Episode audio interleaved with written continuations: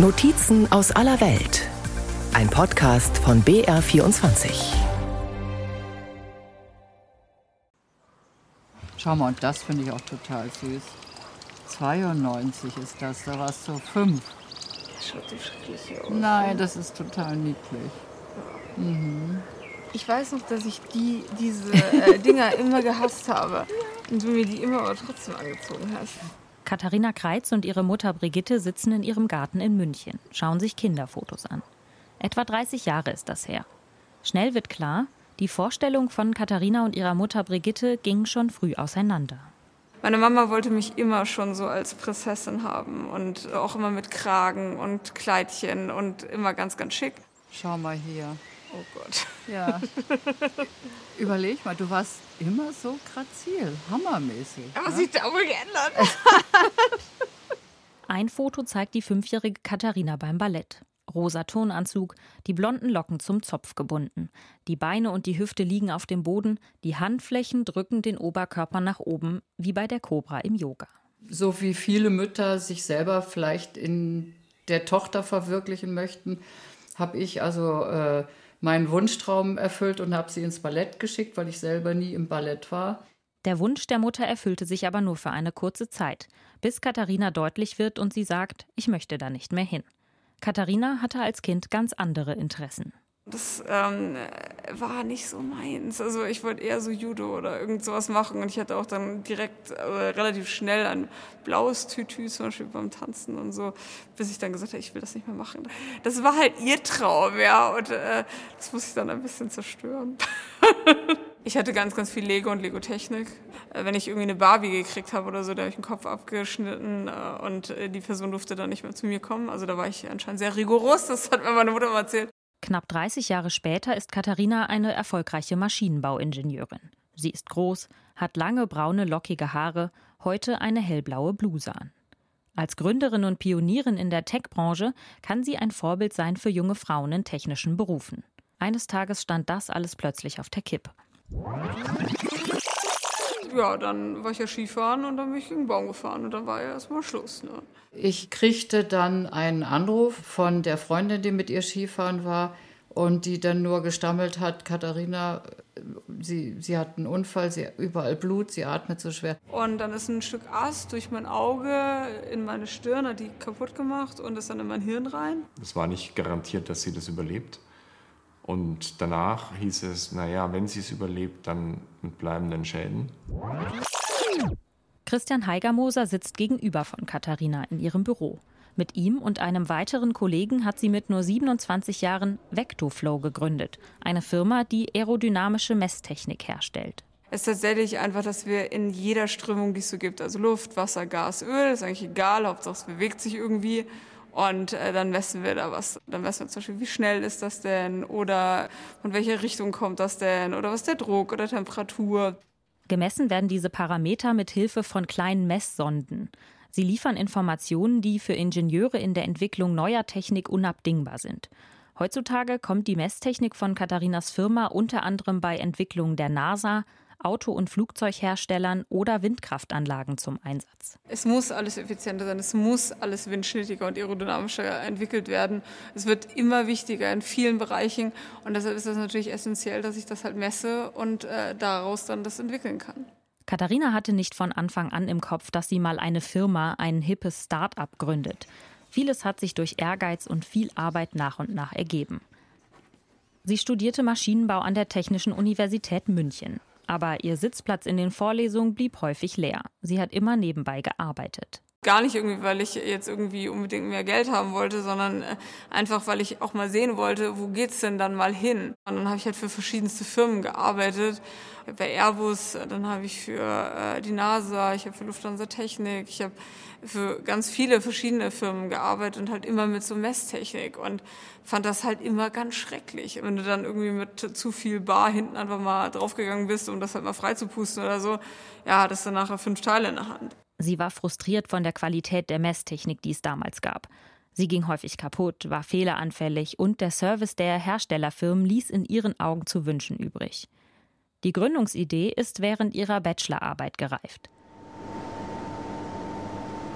Sie stand mit ihrem Kollegen Christian Heigermoser im Windkanal bei BMW, einem riesigen Raum, in dem mit einer großen Turbine Luftströmung erzeugt, also Fahrtwind simuliert wird. Dort sollte Katharina Kreitz Messungen durchführen.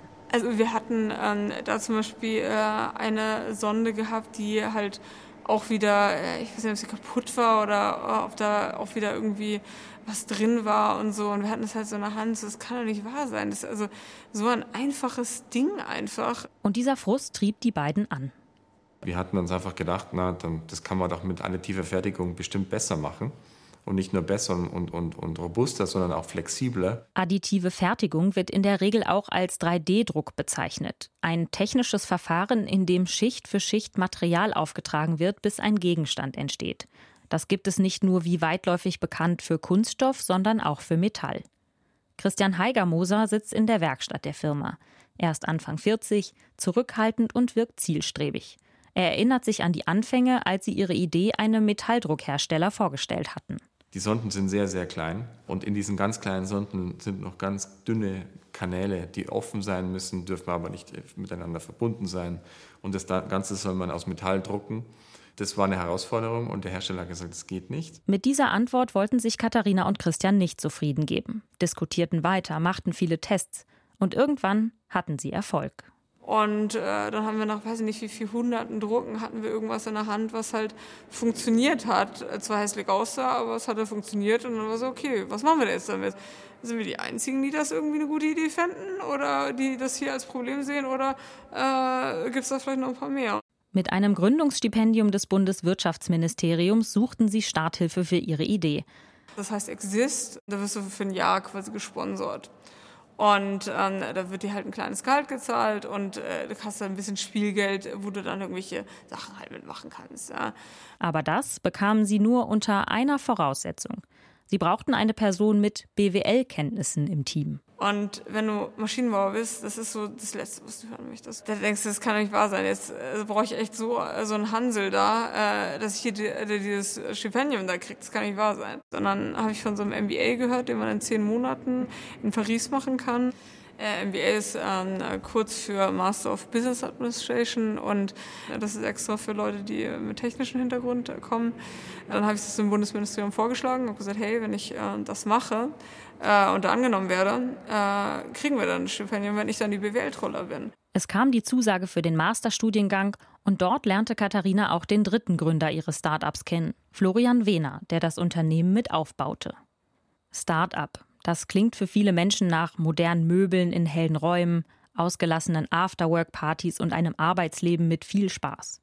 Es werde aber oft vergessen, dass es extrem viel Arbeit ist, gerade am Anfang und auch mit vielen Fragezeichen verbunden. Ich finde es immer lustig, wenn äh, viele Gründer gefragt werden, so, ja, warst du schon immer voll überzeugt und so von deiner Firma? Und die dann immer so, ja, auf jeden Fall, ich wusste, dass das funktioniert. Ganz ehrlich, ich glaube, die lügen alle. Also muss ich ehrlich sagen, weil du zweifelst so viel. So war ich ja quasi, wollte jede Firma mich haben. Ja, zerstöre ich mir das jetzt, wenn ich äh, quasi eine Firma äh, gründe und dann geht es halt schief, wie die meisten Startups äh, schief gehen. Ähm, äh, und dann äh, verspiele ich das alles. Als Katharina über ihre persönlichen Zweifel erzählt, streicht sie sich immer wieder mit den Händen über das Gesicht oder durch die Haare, als würde sie die Zweifel von damals heute noch einmal nachempfinden. Ein Großteil der Start-ups scheitert nämlich, das hatte Katharina im Studium gelernt. Und auch wenn es viele mit ihr vermutlich nur gut meinten, wurde ihr von der Gründung auch abgeraten. Gerade am Anfang sagen die dann natürlich auch viele, also mit denen du dich dann technisch austauscht, so, ah, nee, Katharina, lass mal machen, nee, das ist eine dumme Idee, mach das nicht. Also viele haben uns den Misserfolg vorhergesagt und wir haben oft die Situation gehabt, wo wir gesagt ach komm, das wird nichts oder schwierig oder zu schwierig. Gründen ist für die junge Ingenieurin, die sich selbst als Tech-Nerd bezeichnet, eine Achterbahn. Es geht rauf und runter, man muss sehr belastbar sein. Auch ihre Mutter Brigitte war nicht von Anfang an überzeugt. Sie wünschte sich für ihre Tochter nach dem Maschinenbaustudium und dem zusätzlichen Master eigentlich lieber einen sicheren, festen Job. Also ich war entsetzt eigentlich, weil ich bin halt vom Typ her anders und mehr auf Sicherheit und, und äh, ja, sie hat gesagt, ich mache mich selbstständig und ich habe immer gedacht, mein Gott, warum Sie hat ja jetzt eine tolle Ausbildung. Warum bewirbt sie sich jetzt nicht bei BMW oder Siemens und wählt für eine Frau auch vor allen Dingen den einfacheren Weg? Erzählt sie, während sie sich mit ihrer Tochter im Garten über die Erinnerungsfotos beugt. Katharina und ihrer Mutter sieht man die Unterschiede schnell an. Brigitte trägt ein hellrosanes T-Shirt, an den Fingern und Armen glänzt Schmuck. Sie legt viel Wert auf ihr Äußeres. Katharina dagegen ist eher pragmatisch gekleidet. Mode ist ihr nicht so wichtig und die lockigen Haare werden zu einem Zopf gebunden, wenn sie stören. Sie schauen sich auch einige Zeitungsartikel über Katharinas Karriere an. Die Mutter liest daraus vor. Katharina Kreit schlug nach ihrem Studium die Angebote der besten Firmen aus und machte sich lieber selbstständig.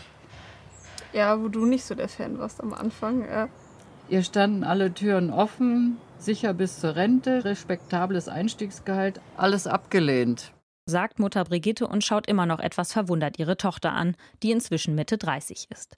Aber Katharina dachte sich, wenn sie ihre Idee jetzt nicht umsetzt, dann macht es irgendwann jemand anderes, was sie extrem geärgert hätte. Und der Erfolg wird ihr recht geben. Allerdings erst später. Besonders der Anfang war schwer, erzählt sie.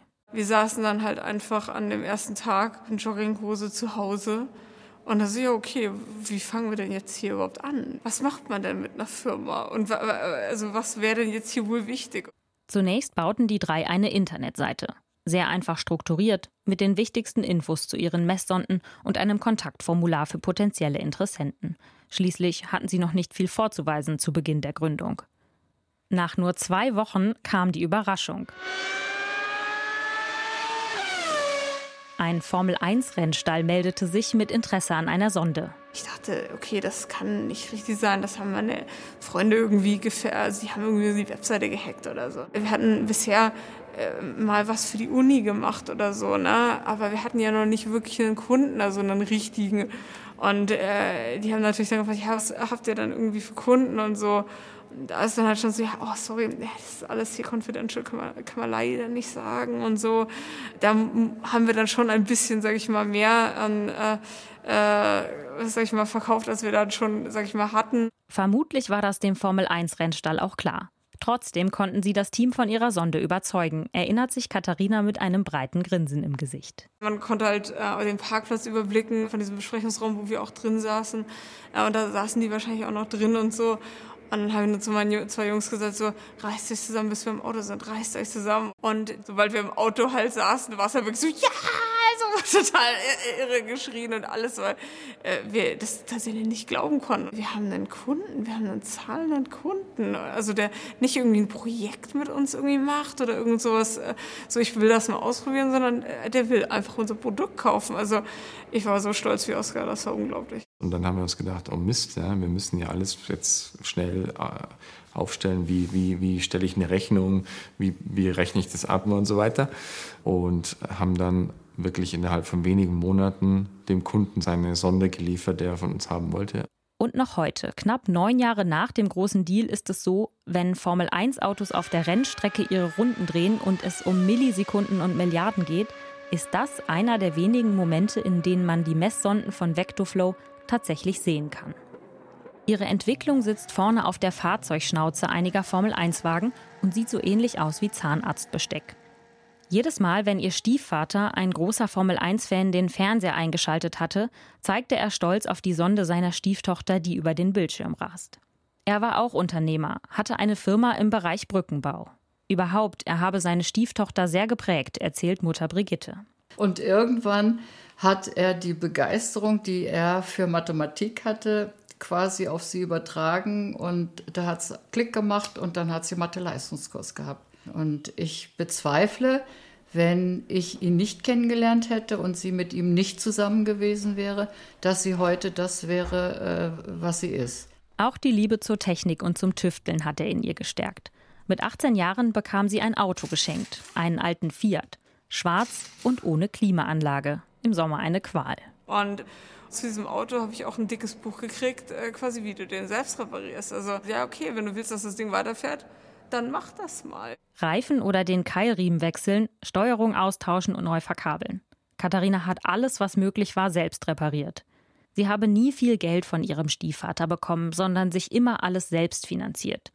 Sich von einer Person abhängig zu machen, sei keine gute Idee. Das habe sie von ihrer Mutter gelernt, als die sich damals von Katharinas leiblichem Vater getrennt hatte, als sie noch sehr klein war. Da war sie wirklich sehr, sehr arm. Ähm, und sie hat dann auch Vollzeit gearbeitet äh, äh, mit zwei Jobs und allem. Das war schon sehr, also für meine Mutter eine sehr, sehr harte Zeit. Teilweise verzichtete die Mutter auf Essen, damit Katharina ausreichend hatte. Brigitte Kreitz kämpfte sich aus ihrem Tief, wurde später Beamtin bei der Post und hat die Kämpfernatur wohl an ihre Tochter vererbt. Als die Tech-Firma von Katharina bereits einige Jahre gut lief und immer weiter wuchs, verließ einer der Mitgründer das Unternehmen aus persönlichen Gründen war halt äh, so ein bisschen, okay, der Florian wird gehen. Das äh, war dann erstmal ein krasser Rückschlag. Also da, das hat mich schon sehr, sehr getroffen. Also wie sollen wir das denn hinkriegen, ähm, quasi äh, ohne ihn jetzt, ja? Zu dieser Zeit arbeitete Katharina in den USA, besuchte viele Kunden für die Firma und versuchte gleichzeitig den Weggang ihres Kollegen aufzufangen. Praktisch hieß das, nur noch drei Stunden Schlaf, kein Sport mehr, nur noch Arbeit. Ich hatte eigentlich immer so ein bisschen Angst um meine Tochter, weil also sie hat furchtbar viel gearbeitet, sie war richtig Workaholic, also das kann man nicht anders sagen. Auch Katharina bezeichnete die Phase damals als extrem kritisch und es war nur der Beginn der schwierigsten Phase ihres Lebens. Und dann hatte sich tatsächlich dann damals mein Ex-Freund von mir getrennt und äh, das war natürlich dann erst okay, erst geht der Flo, dann geht mein Ex-Freund ähm, und da war ich so äh, what's next, ja, also und ja, dann war ich ja Skifahren und dann bin ich gegen den Baum gefahren und dann war ja erstmal Schluss. Ne? Es war eine Skiabfahrt, die sie vermutlich schon tausendmal gefahren ist. Aber irgendwie bog sie dieses Mal falsch ab, fiel die Böschung herunter und prallte mit dem Kopf gegen einen Baum. Ich kriegte dann einen Anruf von der Freundin, die mit ihr Skifahren war und die dann nur gestammelt hat, Katharina, sie, sie hat einen Unfall, sie überall Blut, sie atmet so schwer. Das linke Schienbein war gebrochen, die linke Gesichtshälfte komplett zertrümmert. Und dann ist ein Stück Ast durch mein Auge in meine Stirn, hat die kaputt gemacht und ist dann in mein Hirn rein. Es war ja alles so Blut und, weiß ich nicht, Ekel, Matsch, Gedöns, ja, ähm, was da alles so halt rausgeflossen ist. Erzählt Katharina und zeigt dabei in ihr Gesicht, wo man bis heute die Narben des Unfalls deutlich erkennen kann. Nur weil gutes Wetter war, konnte ein Helikopter landen, holte sie von der Skipiste ab und brachte sie in ein Krankenhaus, wo sie von acht Ärzten notoperiert wurde. Als ich dann im Krankenhaus ankam, da schoben zwei Ärzte gerade mit im Bett vorbei, da lag sie drin. Dann hat mich einer der Ärzte angeguckt und hat gesagt, ist das Ihre Tochter? Ich sage, ja, wie hat sie das bloß geschafft? Und dann lag ich erstmal im Koma. Und ähm, dann hatten die halt wegen diesem äh, Hirnschaden, hatten sie ja gesagt, ja, okay, äh, mindestens ein Jahr Koma und dann infantil aufwachen. Also weil was, das wird nichts. Auch ihr Mitgründer Christian Heigermoser erinnert sich noch genau. Es war nicht garantiert, dass sie das überlebt. Und danach hieß es, naja, wenn sie es überlebt, dann mit bleibenden Schäden. Schließlich hatte der lebensbedrohliche Unfall nicht nur Auswirkungen auf Katharinas Leben, sondern auch auf das gemeinsame Unternehmen. Was natürlich erstmal echt blöd war, ich bin so jemand, ich habe nicht viel aufgeschrieben, weil ich hatte es ja im Kopf. Das braucht ja, also dann brauche ich ja nichts aufschreiben. Ne? Super peinlich, mussten meine Leute bei den Kunden teilweise anrufen und sagen, ja, das klingt jetzt ein bisschen doof, aber wie, was machen wir denn eigentlich gerade mit euch oder so, weil wir können leider Katharina gerade nicht fragen. Heute grenzt Katharinas Genesung für viele Ärzte fast an ein Wunder. Nach dem Unfall, zwei Wochen Koma und mehreren Wochen Reha war die junge Gründerin und Geschäftsführerin schon nach wenigen Monaten zurück in der Firma, übernahm erstmal leichte Arbeiten. Es war halt glücklicherweise einfach schneller, als, äh, als alle gedacht haben. Ähm, und klar, es ist immer mit sehr, sehr viel Eigeninitiative natürlich auch. Also ich musste ja dann auch da wieder laufen lernen und alles. Ne? Und ähm, das, da kann, natürlich kannst du auch den ganzen Tag im Bett liegen oder du rennst halt konstant mit Krücken irgendwie darum, dass du halt wieder die Muskeln irgendwie aufbaust und so ist natürlich deine Entscheidung. Heute, knapp fünf Jahre nach dem Unfall, leitet sie wieder ohne Einschränkung gemeinsam mit Christian Heigermoser ihr Unternehmen. Von der Energie und äh, Fähigkeit hat sich überhaupt nichts verändert. Nein, gar nichts. Also man merkt eigentlich überhaupt nichts mehr. Optisch ist der Unfall aber noch deutlich sichtbar. Die linke Gesichtshälfte wurde nach dem Unfall ästhetisch neu rekonstruiert. Das bedeutete viele Operationen und noch viel mehr Metall im Gesicht. Der Unfall hatte ihr damals den Boden unter den Füßen weggerissen. Aber in den fünf Wochen hat sie sich nach und nach wieder aufgerappelt. Und sie sagte selber mal von sich, also Mama, wenn ich nicht so eine Kämpfernatur wäre, hätte ich das nicht überstanden. Und ich denke mal, das stimmt. Nicht? Also sie hat wirklich äh, sich zurückgekämpft ins Leben und sie hat den eisernen Willen gehabt, dass also alles wieder so wird, wie es früher mal war. Katharina hat auch nach dem Unfall immer alle Energie in das Unternehmen gesteckt, das sie liebevoll ihr Baby nennt. Von null gestartet ist es heute viele Millionen Euro wert. Der Moment, wo du dann quasi ja als Gründerin äh, verdienst, ist ja in dem Exit-Fall. Durch den Verkauf an sich, das macht dich reich. Jetzt äh, zum Beispiel äh, sind wir, äh, sind wir gerade zwischen 25 äh, und 35 Millionen, wo wir aber auch mit der Zeit dann auch wieder wachsen. Ja, wenn ich es jetzt verkaufen würde, würde ich das bekommen, aber ich will es ja jetzt gar nicht verkaufen. Ihr Baby gibt sie nicht so schnell aus der Hand. Denn Geld ist ihr am Ende gar nicht so wichtig. Sie fährt als CEO keinen Luxuswagen, hat keine exklusiven Möbel oder andere teure Statussymbole. Ich bin jetzt keine Person, die zum Beispiel irgendwie äh, jeden Tag gerne äh, shoppen geht oder so, da bin ich einfach nicht der Typ. Ja, also dementsprechend, äh, so an sich brauche ich da nicht so viel Geld, wo ich halt gerne ähm, was für ausgebe, ist halt für technische Sachen tatsächlich. Und ich gehe sehr, sehr gerne essen. Ähm, äh, deshalb, das ist mir auch, äh, sag ich mal, äh, viel wert und äh, da will ich auch nicht drauf verzichten. Sie hat aus einer Überzeugung heraus das Unternehmen für aerodynamische Messtechnik gegründet. Und genauso geht es auch ihrem Mitgeschäftsführer Christian Heigermoser. Also wir machen das hier nicht, um äh, Millionäre äh, zu werden. Äh, Wenn es so kommt, ist auch schön. Ähm, aber wir machen es tatsächlich eher, weil wir eine Idee hatten, die wir umsetzen wollen. Wir wollen uns da durchsetzen. Dein Fokus ist ja quasi die Firma die Firma soll wachsen und wie kann die Firma wachsen? Klar kannst du dann sagen, jo, äh, ich nehme hier das äh, meiste raus.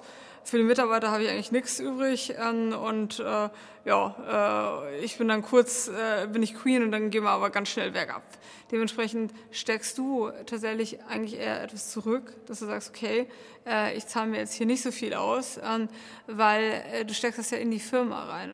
Der Firmenwert zeigt für die beiden auch, wie erfolgreich ihre Produkte auf dem Markt sind. Und diesen Markt wollen sie jetzt erweitern. Ihre Messsonden sollen bald bei Lieferdrohnen oder Windkraftanlagen serienmäßig zum Einsatz kommen.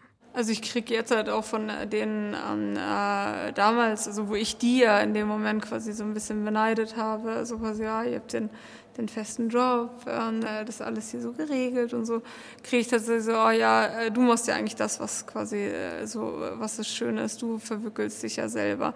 Weil halt sehr viel, also gerade im technischen Bereich ist halt, da ist nicht der Fokus so dermaßen auf Geld, sondern äh, du machst halt was, du, du lebst halt irgendwie so deinen Traum oder so. Das ist halt tatsächlich einfach so, so viel, äh, so viel wert und also ich, bin glücklich, dass ich mich damals so entschieden habe, weil es gab genug Momente, wo ich so gezweifelt habe, so, oh Gott, nein, das äh, ist, äh, also äh, wäre ich doch lieber mal dahin gegangen und so. Also erstmal bin ich sehr glücklich, dass ich ähm, das so gemacht habe. Und mit ihrer erfolgreichen Gründerinnengeschichte möchte Katharina Kreitz weitere Mädchen und junge Frauen für technische Berufe begeistern.